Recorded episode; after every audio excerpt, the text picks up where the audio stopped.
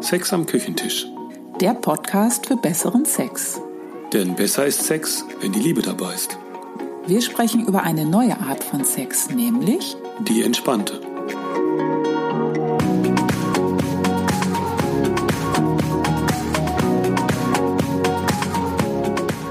Hallo, hier sind Ela und Volker.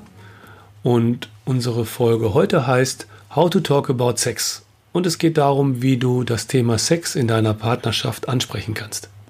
warum du dich trauen solltest, über Sex zu sprechen Mit welcher inneren Haltung du am besten dran gehst. und welche Art der Sprache und was für ein Vokabular dich unterstützt, über Sex zu sprechen, damit der Peinlichkeitsfaktor wegfällt.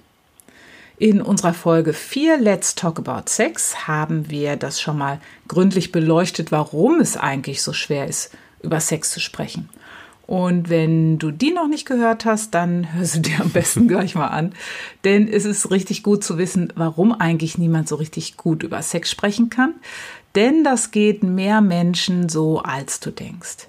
Heute wollen wir schauen, wie das gehen kann. Wie kannst du mit deinem Partner, deiner Partnerin ins Gespräch über Sex kommen? Wie kannst du Dinge ansprechen und über Sex reden, ohne dass es peinlich wird oder dass sich dein Partner gekränkt oder überfordert fühlt?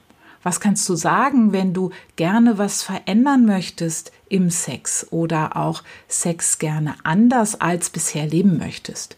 Und weil das hier ein Podcast ist, bei dem sich alles um das Thema entspannte Sexualität dreht, gehen wir natürlich davon aus, dass du die gelassene Art von Sex in deine Beziehung bringen möchtest. Also von uns gibt's jetzt keine Tipps, wie du deine Hemmschwelle für Dirty Talk oder so überwinden kannst oder wie du sonst was im Sex aufpimpen und anheizen kannst, sondern es gibt Tipps, wie du es schaffst, in die entspanntere Schiene zu wechseln, um in deiner Beziehung die Intimität und Nähe zu leben, die du dir wünschst.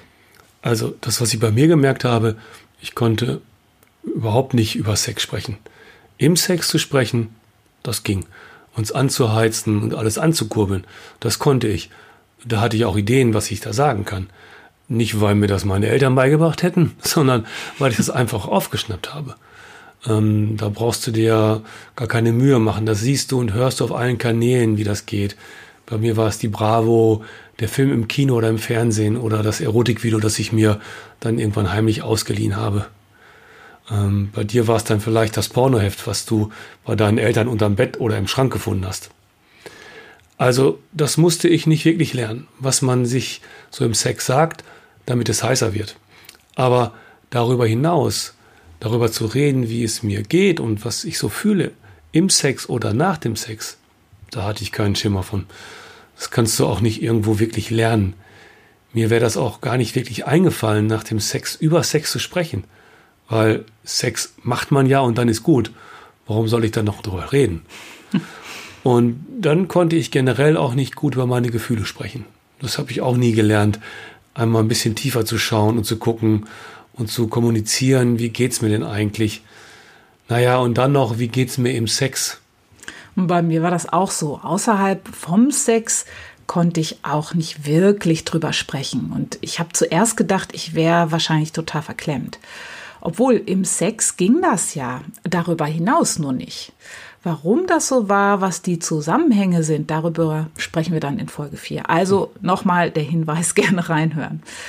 Naja, also ähm, ich habe mir schon den einen oder anderen Gedanken gemacht, ähm, dass ich was auch im Sex nicht so toll fand. Und ähm, ich habe mich auch nach was anderem gesehnt, aber das konnte ich nicht wirklich ansprechen, weil mir das unangenehm war. Ich war auch unsicher. Also ich war unsicher, ich hatte das Gefühl, ähm, vielleicht stimmt auch was mit mir nicht, wenn ich keine richtige Lust auf, äh, habe auf Sex oder ich habe dann auch gedacht, vielleicht ist auch die Liebe weg. Dann wollte ich das nicht ansprechen, weil ich dich nicht verletzen wollte. Und ich hatte das Gefühl, uh, wenn ich da jetzt mal das Fass aufmache, wo führt das hin? Also habe ich erstmal auch lieber nichts angesprochen. Aber irgendwann konnte ich das nicht mehr ignorieren und ich bin das dann angegangen. Und das hat mich schon auch wirklich eine Stange Mut gekostet. Obwohl ich mich mit dem Thema selber auch schon auseinandergesetzt habe. Ich habe dann ja Frauengruppen besucht, aber ähm, du hast da, glaube ich, vorsichtshalber erst gar nicht nachgefragt, äh, was da so genau der Inhalt war. Und ähm, ich habe schon was erzählt, aber das hat auch nicht so viel verändert. Und so ganz konkret bin ich das erst auch nicht angegangen. Ich habe dir dann ein Buch geschenkt, Zeit für Liebe, mhm. von Diana Richardson. Ähm, um was anzustoßen. Und ähm, ich wollte oder ich habe mich nicht getraut, das ganz direkt anzusprechen. Und ähm, ich habe, glaube ich, irgendwie gehofft, dass, dass du dann die Initiative ergreifst oder so. Das hat natürlich nicht geklappt. Den Fallen habe ich dir ja auch nicht getan. Also da hatte sich im Laufe der Zeit ganz schön was angehäuft an mhm. Gesprächsbedarf. Aber je länger wir nicht darüber gesprochen haben, desto schwieriger wurde das dann. Und wir haben lange so getan, als wäre alles okay im Sex. Und irgendwann hatten wir plötzlich gar keinen Sex mehr. Und das ging dann schneller, als du denkst. Also so locker, wie wir jetzt am Küchentisch sitzen und über Sex sprechen, so war das bei uns ja auch nicht von Anfang an. Was als erstes total wichtig ist, ist, dass du dir für dich selber Gedanken machst.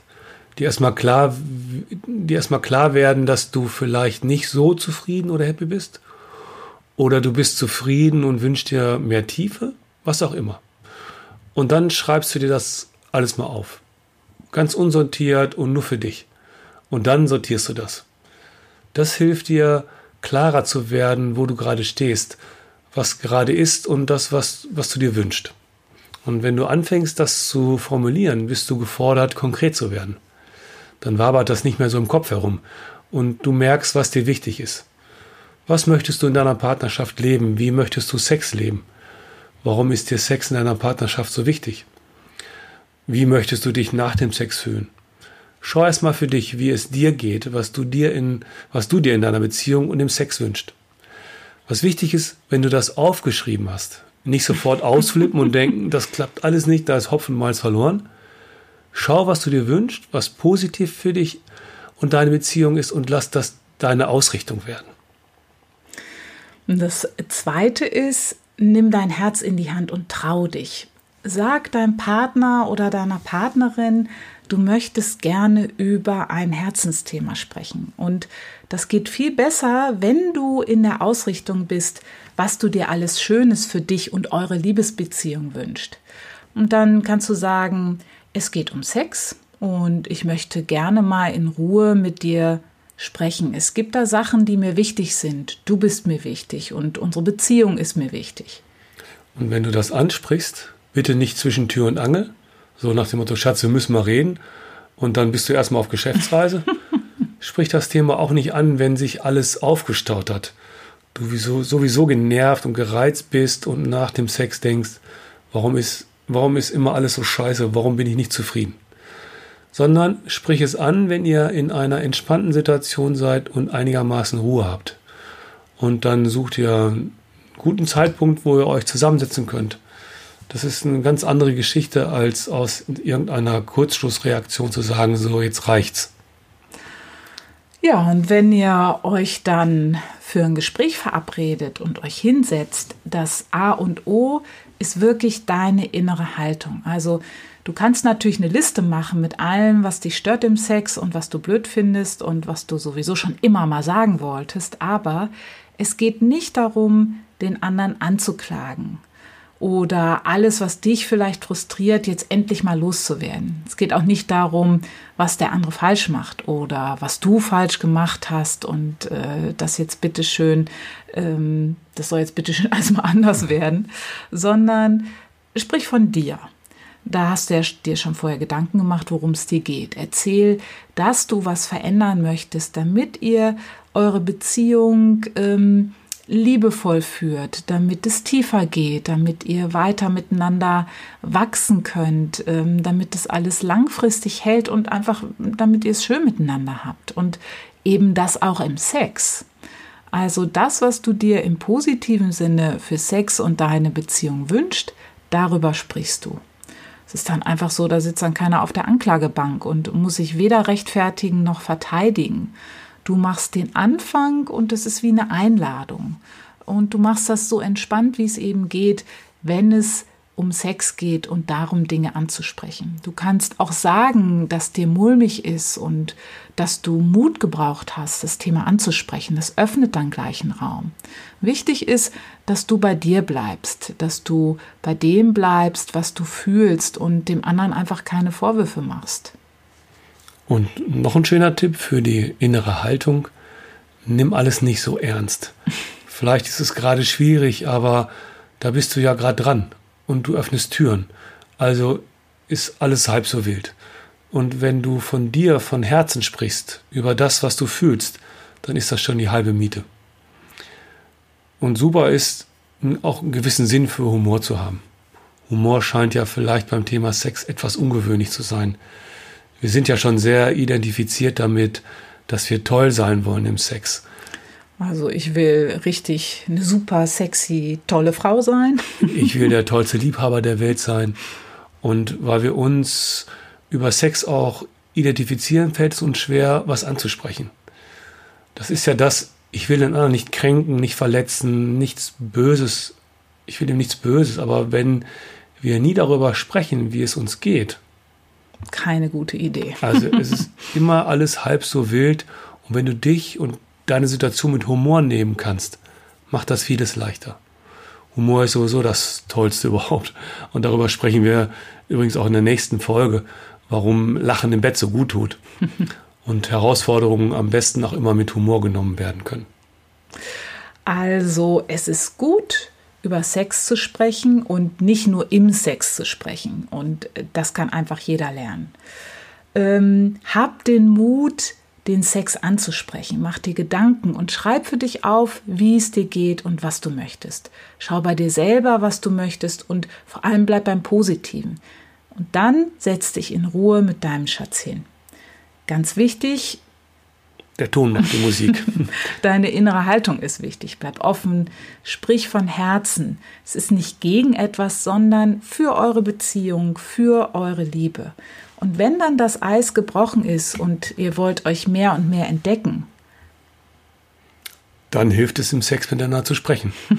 und das ist kein Scherz. Also wirklich im Sex miteinander zu sprechen. Normaler keine, keine Rezepte austauschen und auch nicht die Tagesplanung durchgehen. Normalerweise sprechen wir im Sex, um uns aufzuheizen, damit wir natürlich einen Orgasmus haben. Aber beim entspannten Sex ist der Höhepunkt überhaupt nicht wichtig. Es geht um das Fühlen, das Spüren. Es geht darum, sich neu zu entdecken und neue Wege im Sex zu gehen. Und das ist was ganz anderes.